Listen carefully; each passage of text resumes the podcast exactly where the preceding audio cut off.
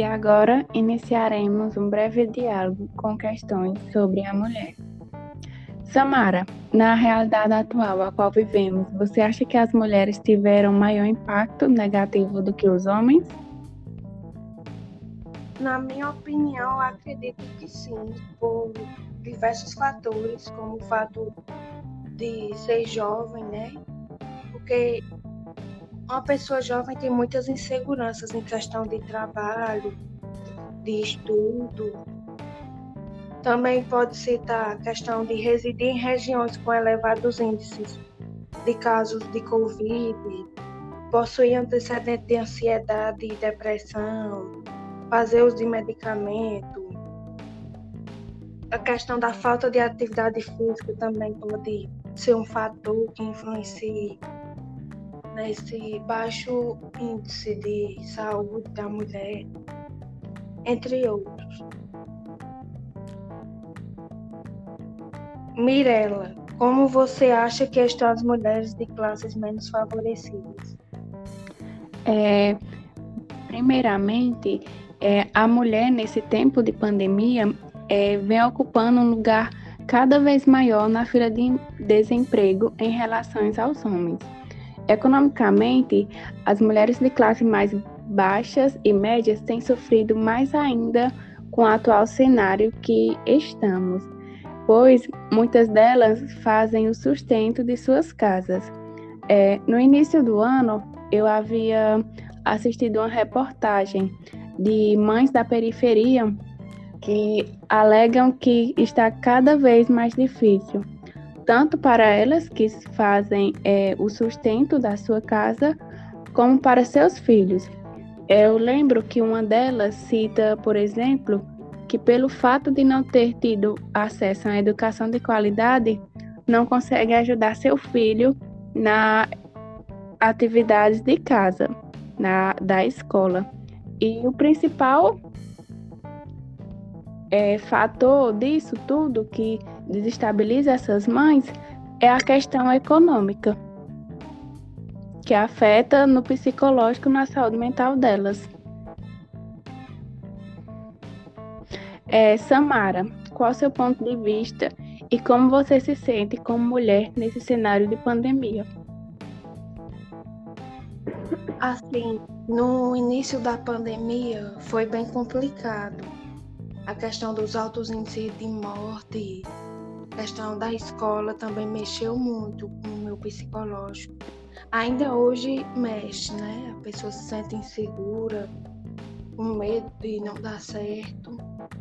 Tipo, no início, quando tudo começou, os altos índices de mortalidade, eu fiquei bem preocupada, sabe? foi tipo um baque para mim e acredito que para todas as pessoas, né? Em questão da escola, eu até consegui me adaptar.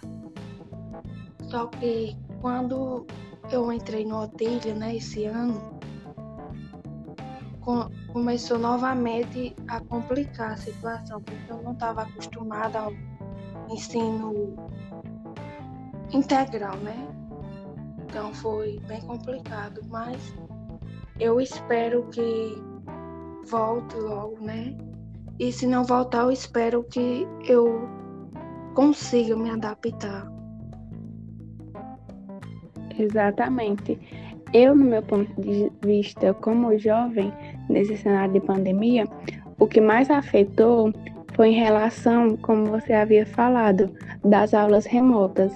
É, isso gerou um grande impacto é, na saúde mental, tanto minha como das diversas pessoas que estão nessa mesma realidade, o impacto emocional. É, além disso, é meu ponto de vista em outros setores, como o da economia, é que muitas das mulheres passam por desemprego e também a questão da carga horária que algumas delas passaram a ter nesse isolamento, como trabalho, a casa, conseguir ajudar os filhos, e tudo isso, tudo isso gira em torno de um dano na saúde mental. Eu acho que o principal é, dano causado da pandemia do Covid é na saúde mental de toda a sociedade.